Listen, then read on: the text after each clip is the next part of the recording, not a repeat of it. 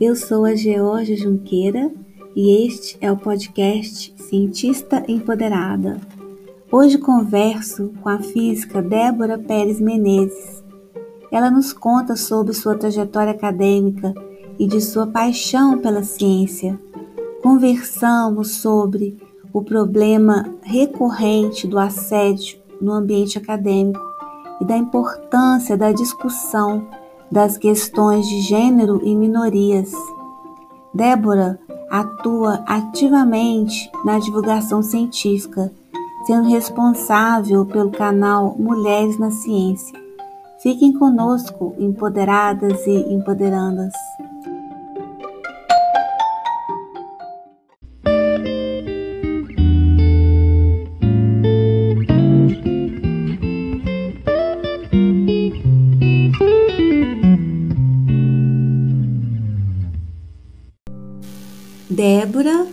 Muito obrigada pela sua presença aqui no nosso espaço, no podcast Cientista Empoderada.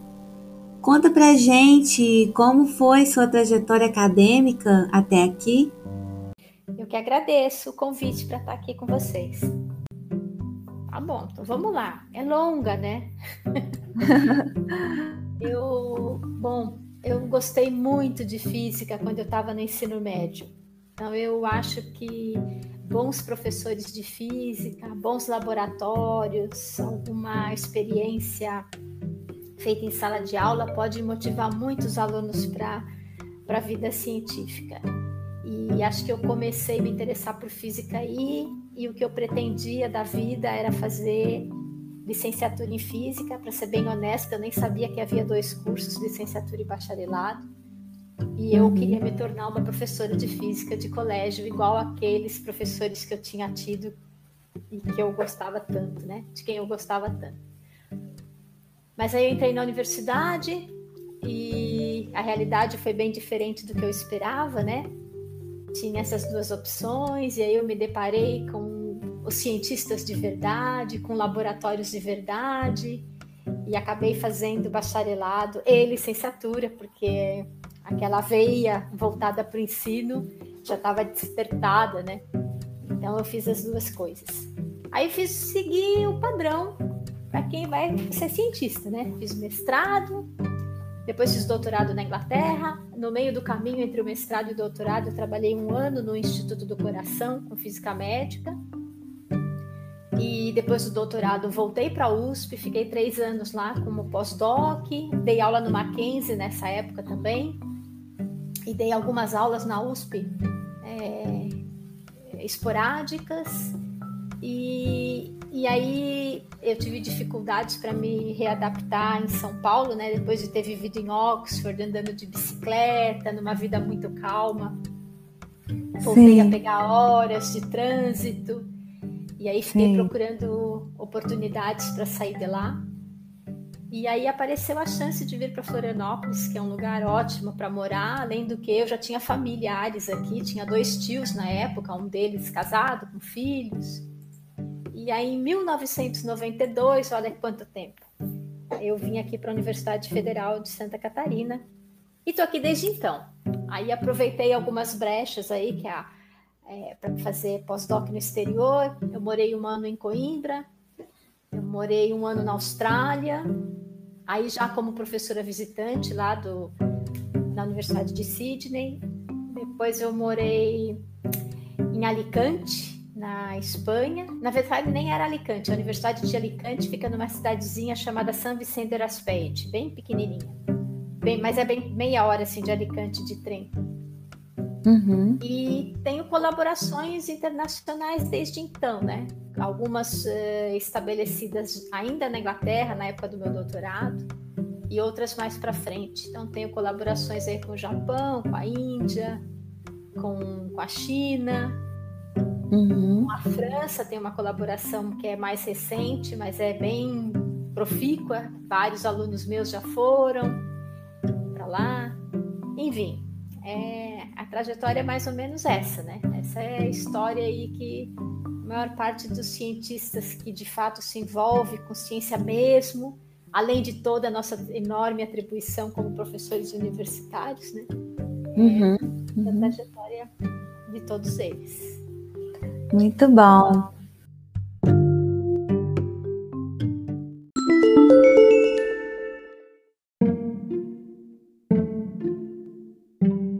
Débora, comente um pouco sobre o grupo de trabalho de questões de gênero da SBF, Sociedade Brasileira de Física.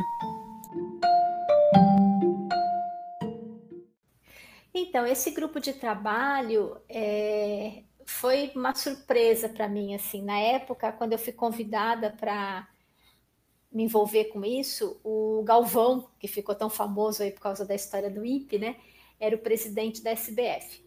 Hum. E aí ele quis instituir um grupo de trabalho com a proposta de trabalhar, né, de ter um trabalho específico.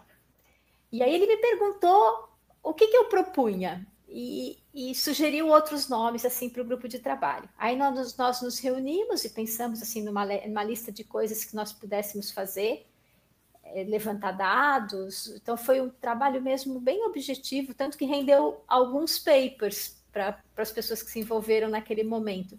Que a gente foi atrás de olhar para números e não só ficar é, discutindo a realidade que muitas de nós conhecem, né? Mas a gente foi lá olhar para os números das premiadas nas Olimpíadas Brasileiras de Física, os dados dos, dos, pesquisadores, né, que tem bolsa PQ do CNPq, homens e mulheres, para ver se a gente identificava alguma discrepância. E depois fizemos um questionário passado para todo mundo que quisesse responder, que fosse sócio da Sociedade Brasileira de Física, tentando identificar o perfil dos sócios, se eles já tinham sentido algum tipo de discriminação, se já tinham sido se deparado com situações de assédio sexual ou moral e coisas assim, né? Então nós fizemos aí uma série de relatórios e de artigos e, e foi muito bom. Foi um grupo assim fantástico. Ele mudou né, enquanto eu estava na, na presidência do grupo. Alguns membros saíram, permaneceram sempre a a Célia Anteneodo e depois a Carolina Brito. Depois entrou, entraram outras pessoas, né? Entrou a Simone aí de Minas Gerais, da UFMG, entrou a Érica, e depois eu acabei saindo. Eu assumi o cargo de tesoureira da SBF. Mas esse grupo vai de vento em popa, assim. Eles é, fizeram um procedimento dif diferente, assim, por candidatura para renovação. Então, agora tem pessoas ligadas ao ensino médio também, pessoas mais novas, o que também é muito bom. É, a, a diversidade na idade também colabora com modos de, de perceber a situação das mulheres na academia de forma diferente. Então, é um grupo de trabalho que tem trabalhado muito. E Agora, o que se está pensando na SBF é em transformar esse grupo de trabalho, né, que em uhum. princípio é para fazer um trabalho específico, começo, meio e fim. A ideia é transformar nisso numa comissão de equidade, diversidade, que envolva outras discussões, né? Na SBF também tem um grupo que faz trabalho sobre minorias, então a ideia é que de minorias não tem nada, né? Talvez o nome não seja muito adequado, mas uh, a ideia é discutir esses grupos subrepresentados, né, de negros, de indígenas, de mulheres, e numa comissão de equidade. Uhum. E aí os, os dois, os membros dos dois grupos atuais, tanto de questões de gênero como de minorias, estão pensando num, num regimento aí para essa comissão. Tem um outro professor que é muito ativo e está envolvido nesses dois grupos, que é o Alan Alves Brito, também da URGS. Então, eu acho que foi muito bom. A gente trilhou um caminho que tem tudo para continuar melhorando, né?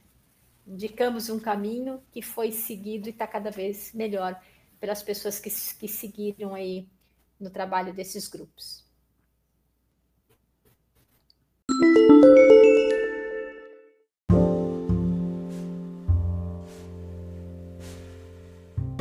Eu gostaria que você comentasse sobre o prêmio Carolina Nemes. Então, esse prêmio, é, a ideia de um prêmio foi do professor Antônio Gomes, da Federal do Ceará, que fez parte do primeiro grupo de trabalho aí desses do qual eu participei da SBF. Então ele queria dar um prêmio, ele pensou no regimento, ele pensou na ideia de estimular jovens cientistas, no sentido, assim, pessoas que tivessem até, se não me engano, sete ou oito anos depois do doutorado, que tivessem feito a sua carreira prioritariamente no Brasil, né, doutorado, e estivessem trabalhando no Brasil.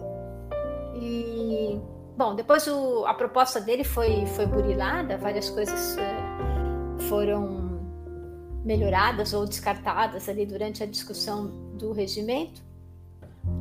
E, e a ideia do prêmio é muito boa, né? E a Carolina, ela foi uma foi professora minha na época que eu estava na USP e ela depois é, faleceu. Ela foi para Minas Gerais, saiu da USP, foi para Minas Gerais, onde ela foi professora titular e faleceu de um modo assim meio trágico, né? Levou um tombo, bateu a cabeça na própria casa dela.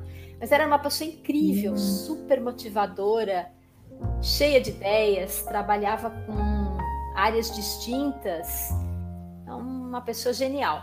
Então o prêmio foi muito bom, porque ao mesmo tempo em que ele instiga as cientistas novas né, a concorrerem, a se candidatarem e a se transformarem de certa forma em modelos para as que vêm na sequência, também é, imortaliza o nome da professora Carolina Nemes, que foi uma pessoa incrível, fez muitas contribuições aí, tanto na área de física nuclear quanto de partículas, um pouco teoria de campos. Eu acho que ela também avançava para matéria condensada, né? Então era uma, uma pesquisadora bem completa.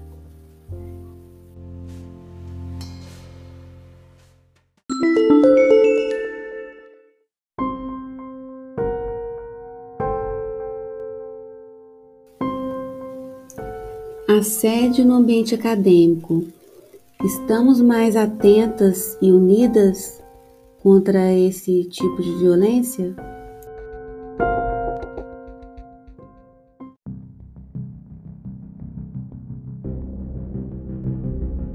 Eu acho que sim.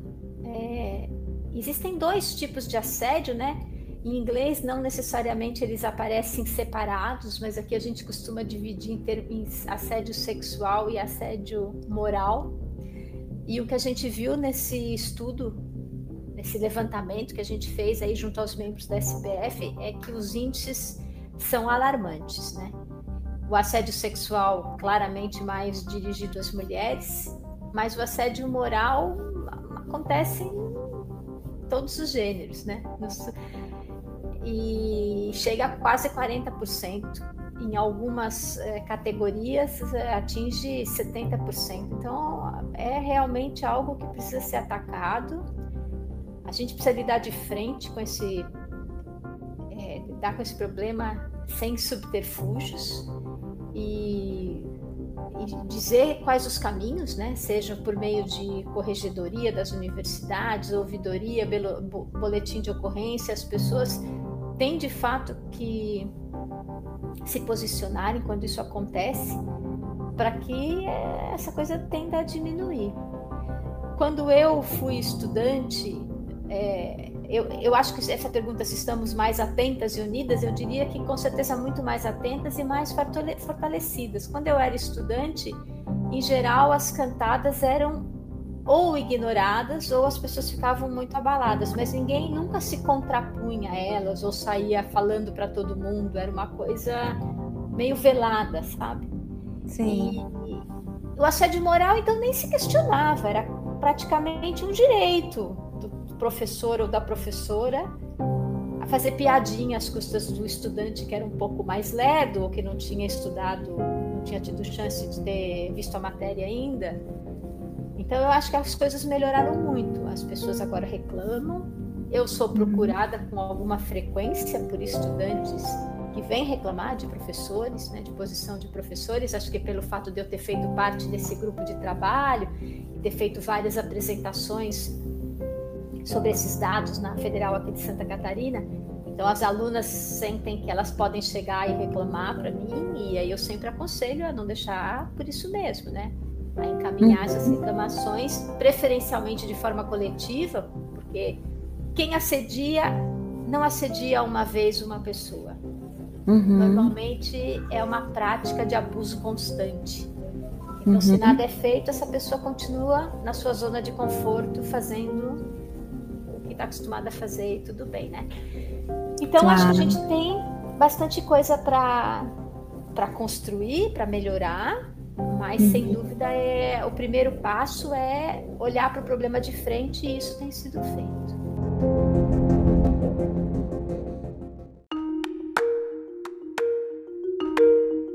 Muitas vezes a pessoa assediada nem sabe que está sendo.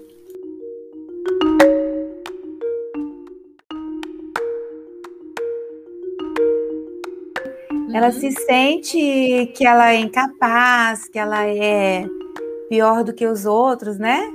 Exatamente. Às vezes se sente constrangida ou é, é, de fato sente que talvez os outros sejam melhores do que ela e não, não perceba. Mas eu acho que quando o assunto é discutido de forma clara, essa uhum. percepção fica óbvia, né? É como Sim. educação sexual para criança. Ela é Sim. muito importante, porque uma criança pequena que sofre assédio sexual ou abuso, ela não sabe o que está acontecendo. Então, uhum. o único jeito dela saber conseguir se defender é sabendo que aquela situação existe e não é correta. Uhum. Então, o fato da gente discutir a existência do assédio moral de forma tão ampla e dando exemplos faz uhum. com que a pessoa, quando se coloca naquela, naquela posição, ela perceba, né? Sim, sim. Então eu acho que. Ela se identifica, né, com alguma fala e. Exatamente. É. Tem um, hum? um podcast é, que não faz concorrência com o seu. Na verdade, é, um, é uma. Eles chamam de podfiction, que é uma espécie ah, de. Ah, sim! Você sabe, a saga a de Carlota. De... Isso. Ah, sim, eu assisti, tenho assistido todos. Pois é, hoje é o último capítulo, né? Sim. E é incrível, assim, porque tem, tem, eu achei que algumas situações, para mim, parecem meio caricatas, mas uhum. outras parecem exatamente aquilo que eu vivi, né? Então, aquilo uhum. que parece caricato, talvez não, não, não seja caricato para outras pessoas, né? Então, o fato de você ter tido a coragem, né? A Márcia Barbosa e a Carolina Brito, Sim. Disso, tem lá o Jefferson Arienzon, que trabalha com elas, eu não conheço, também está envolvido, de terem feito esse, essa podfiction, que também não é assim tão fiction, também é muito legal para a gente divulgar e para as meninas ouvirem, porque uhum. ele foi construído de certa forma que, que, bom, você ouviu, né? Mas conforme as coisas vão acontecendo, tem sempre alguém comentando que aquilo não é uma situação boa, que aquilo não é uma situação normal, que os homens uhum. não se deparam com esse tipo de comportamento. Sim. Então, eu acho que também é um outro jeito, né, da gente divulgar o que acontece e as meninas perceberem se estão naquela situação ou não.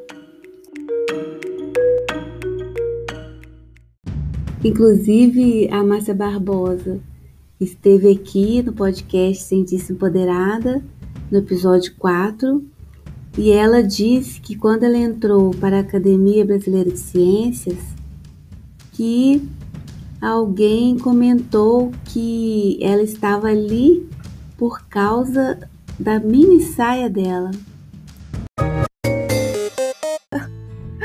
a essa altura do campeonato. Imagina as meninas estudantes. Até hoje isso. Pois é, mas sabe que eu também já ouvi comentários assim. Então não é só na Academia Brasileira de Ciências, sabe? Uhum. Eu, uma época eu pertencia ao CA do CNPq e foi logo depois da Márcia ter, ter trabalhado no CA do CNPq e ela presidiu o CA por um tempo. E eu ouvi um comentário assim de uma mulher, eu fiquei assim, estado de choque. Uhum. Pode ser, né? Mas você vê como essas coisas se propagam, pessoas que nem conhecem direito é, uhum. e nem se dão ao trabalho de ir atrás do currículo, ouve uma bobagem dessa ser falada e acabam proliferando isso, né? É então verdade. eu acho que a gente tem, nem tem que lutar para que as mulheres se unam que aí entra no caminho do que você está perguntando. Estamos mais atentas e unidas? Esse unidas eu acho que ainda falta um pouquinho, sabe? Eu acho uhum. que ainda uhum. tem muito viés inconsciente. Aí tem muitas mulheres que se sentem. Eu li uma vez num artigo que isso se chama posição de Queen Bee, rainha, a abelha rainha, né? Algumas uhum. mulheres que sobem na carreira ou subiram na carreira numa época em que elas eram muito poucas, menos ainda do que agora. Na verdade, é um quadro meio estático, né? Quem sobe muito são realmente poucas. Uhum. E elas uh, acham que não, foi tudo normal, nunca aconteceu nada de errado. As outras pessoas é que são fracas e não conseguem. Então, eu entendo. Uhum. Essa posição é uma posição muito ruim. Claramente vai contra o que a gente é, aprende e põe em prática de metodologia científica. A minha realidade pessoal pode ser base para um, eu, eu interpretar um comportamento coletivo, né? O consenso científico, agora a gente está vendo a história da cloroquina, né?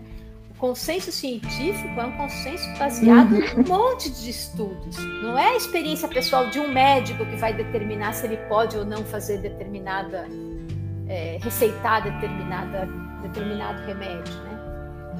Na academia é a mesma coisa. O fato de eu, é, vamos supor que eu não tenha sido que eu não tenha sofrido nenhum tipo de assédio, mas o fato de eu chegar lá e dizer eu nunca aconteceu nada comigo, por isso não existe, isso é uma estupidez, né? Então isso no meio acadêmico realmente é algo que é, assombra a realidade pessoal, alguma ou outra pode de fato ter sofrido pouco, mas eh, se a gente olhar para os números e para os dados, é óbvio que a maioria absoluta das mulheres enfrenta algum tipo de dificuldade é, ao longo da sua trajetória científica, e essa dificuldade é óbvia, porque basta olhar para as posições mais altas nas carreiras, né? Mesmo em ambientes onde as mulheres são maioria. Então, se a gente pegar, por exemplo, filosofia ou biologia, onde a maioria é de mulheres, e a gente for olhar quem são editores, chefes das revistas, pessoas que são presidentes do do CNPq, ou mesmo, né, pegando carona no que você falou, membros da Academia Brasileira de Ciências, a gente vai ver que elas são muito poucas. Então, alguma coisa acontece na vida dessas mulheres. Né? Uhum, uhum. E é claro que em ambientes muito masculinizados, como é o caso da física, isso tende a ser pior.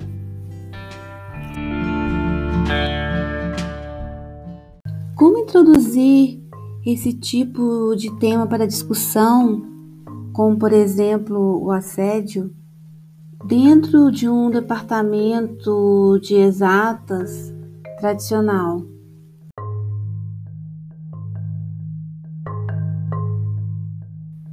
Olha, esses espaços aparecem. É, por exemplo, no Brasil todo, agora esses dois anos têm sido, esse ano e meio, né? Meio atípicos. Mas ah, eu diria sim. que nos últimos cinco anos, os centros acadêmicos e os estudantes de graduação, eles têm organizado eventos é, anuais ou semestrais em várias universidades do país, com temas distintos, né?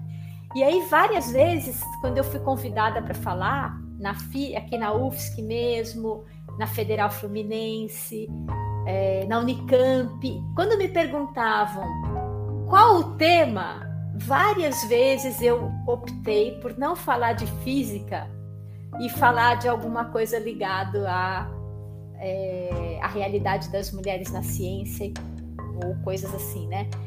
Porque são para essas meninas que a gente tem que falar. Uhum. Então eu acho que esse caminho a gente constrói. Agora mesmo eu recebi há pouco tempo uma mensagem do coordenador da pós dizendo que vai ter um evento tal, na pós, que quem gostaria de dar mini curso. Pra... Eu não me inscrevi porque eu estou fazendo coisas assim, uma quantidade de coisas absurdas assim, nesses últimos tempos, né? Então não vou ter tempo. Mas se eu me inscrevesse, com certeza eu optaria por falar sobre algo nessa linha, né? Ou sobre as dificuldades das mulheres na ciência, ou porque a diversidade é tão importante, e sobre assédio e coisas desse tipo. Então, os espaços, eles aparecem. E, e cabe a gente utilizá-los, né? E a outra coisa que eu tenho feito, que eu vi que tem aberto assim, um espaço incrível, eu tenho um canal no YouTube que chama Mulheres na Ciência. E ele tem vários hum. vídeos sobre vários tópicos, e aí não, não é só física, claro que a maioria é física, porque é a minha realidade, né? Mas tem vários, assim, tem um sobre uhum. a vacina, porque é segura num tempo hábil, esse acho que é o mais assistido de todos. Tem coisas do tipo que uhum. o céu é azul, e vamos falar sobre é, porque se as pessoas vão ficar surdas quando elas estão expostas a fones de ouvido, coisas desse tipo, né?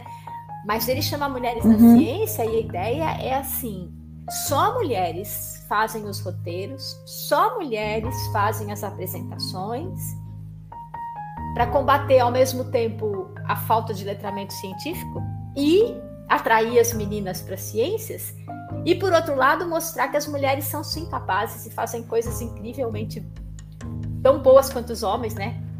E são bem competentes. Então é um outro espaço que se abriu e que, que tem chamado atenção e tem aparecido muito. E bem recentemente, uma aluna que foi minha aluna é, de Introdução à Física Moderna, um curso de primeira fase, ela falou assim: ai, professor, esse seu canal é super legal, vamos fazer uns videozinhos de chamada no TikTok. E uhum. eu no uhum. começo não tenho a menor. Abri aquele TikTok vi aquele monte de gente dançando. Eu disse assim, não, isso não é o caminho, né? Mas ela insistiu uma outra vez, e aí eu tenho uns estudantes que trabalham comigo, e eu propus, eles também olharam no primeiro momento, estavam muito atarefados, mas faz mais ou menos umas três semanas que eles falaram assim: ah, então aí, grava aí 30 segundos, a gente vai botar um vídeo no TikTok. Olha, eu até agora tô impressionadíssima. O primeiro vídeo que eu botei lá teve 70 mil visualizações. E esse canal é um canal, ou essa plataforma é uma plataforma voltada para adolescentes, prioritariamente. Uhum. Quer dizer que a gente tem como achar os caminhos, né? E chegar nas meninas. E dá trabalho, né? Porque a gente já faz tanta coisa, é uma coisa a mais e isso tudo dá trabalho. Nada sai assim sem envolvimento, sem planejamento. Mas enfim, claro. os caminhos existem.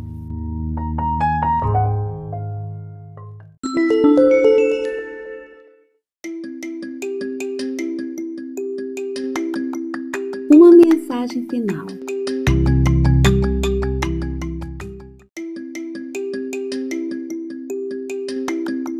Eu vou falar duas coisas então. Uhum. Uma delas é que ser cientista é o máximo. Nós somos muito poucos cientistas no Brasil. Né? Se a gente comparar com outros países, a, a Europa tem cinco vezes mais cientistas por milhão de habitantes, a Coreia do Sul tem dez vezes mais cientista, cientistas por milhão de habitantes, e eu andei fazendo um estudo. Os países que têm mais cientistas são aqueles onde a percepção de que a ciência influencia o dia a dia das pessoas é maior. Então a gente precisa ter cientistas, a gente precisa atrair e a gente precisa lutar por esse espaço, porque um país melhor é um país, né, um futuro melhor é um futuro no qual o país tem mais cientistas trabalhando. Então é muito legal fazer ciência, a vida do cientista é incrível, apesar da gente trabalhar muito, a gente conhece pessoas do mundo todo, laboratórios do mundo todo. Essas pessoas em geral são cheias de ideias incríveis então é muito rico. E aqui no Brasil, os cientistas em geral são professores universitários, né? Que também é uma vida muito boa, porque a gente tá com, tem a chance de conviver com as pessoas no auge das suas expectativas, né? Ali de 18 a 25, 30 anos, dependendo se estão na graduação, no mestrado, no doutorado. E a gente está constantemente vivendo com pessoas dessa idade. Isso é uma coisa fantástica, isso nos rejuvenesce sempre. Né? Então, é uma vida que realmente vale a pena ser vivida. E aí, às vezes as pessoas falam assim: ah, você não pensa em aposentar, né? Você pensa, mas é tão legal o que eu faço, por que, que eu vou parar de fazer, né? Difícil achar uma coisa que me interesse mais. Então, o primeiro recado é que a ciência Concordo. vale a pena. Ser cientista é uma vida incrível. E o segundo é para as mulheres que estão em posição de destaque. A gente tem poucas mulheres nessa posição, né? Nessas posições. E, e não basta a gente ter poder, o importante é empoderar. Então, quando a gente tem a chance de mostrar para as meninas que elas também vão ser capazes, né? A gente trabalha para o empoderamento delas e um, uma sociedade com as mais igualitária entre homens e mulheres é bom para todo mundo. Então, sempre que eu tenho a chance de empoderar alguma menina ou alguma colega de profissão, eu faço isso. E um exemplo bem simples é o seguinte, né? Sempre que eu estou numa comissão que eu posso chamar alguém para falar é, num evento, ou seja lá onde for, né? Algum que tem alguma relevância, eu procuro chamar uma mulher. Isso não, não foi sempre assim, né? Isso eu comecei a pensar nisso depois que eu comecei a me envolver com esse grupo de trabalho de questões de gênero. Isso não era tão óbvio para mim antes, mas agora é um, uma questão importante. Eu defendo e eu espero ajudar a, a que a vida das meninas eh, que optem por ciência seja seja mais simples do que já foi aí no passado, mais fácil pelo menos. Acho que é isso.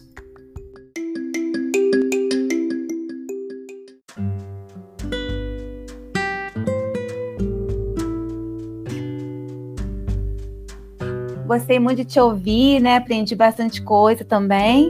E espero que a gente tenha oportunidade de se encontrar, né, presencialmente, quando ah, isso tudo certeza. acabar.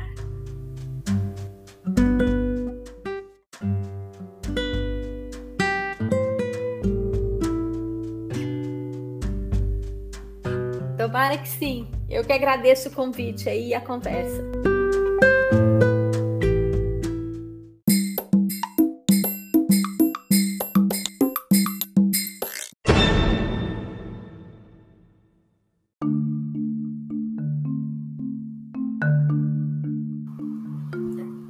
Feedback é muito importante para nós. Sugira temas que você acha que devemos tratar aqui. Aguardo vocês.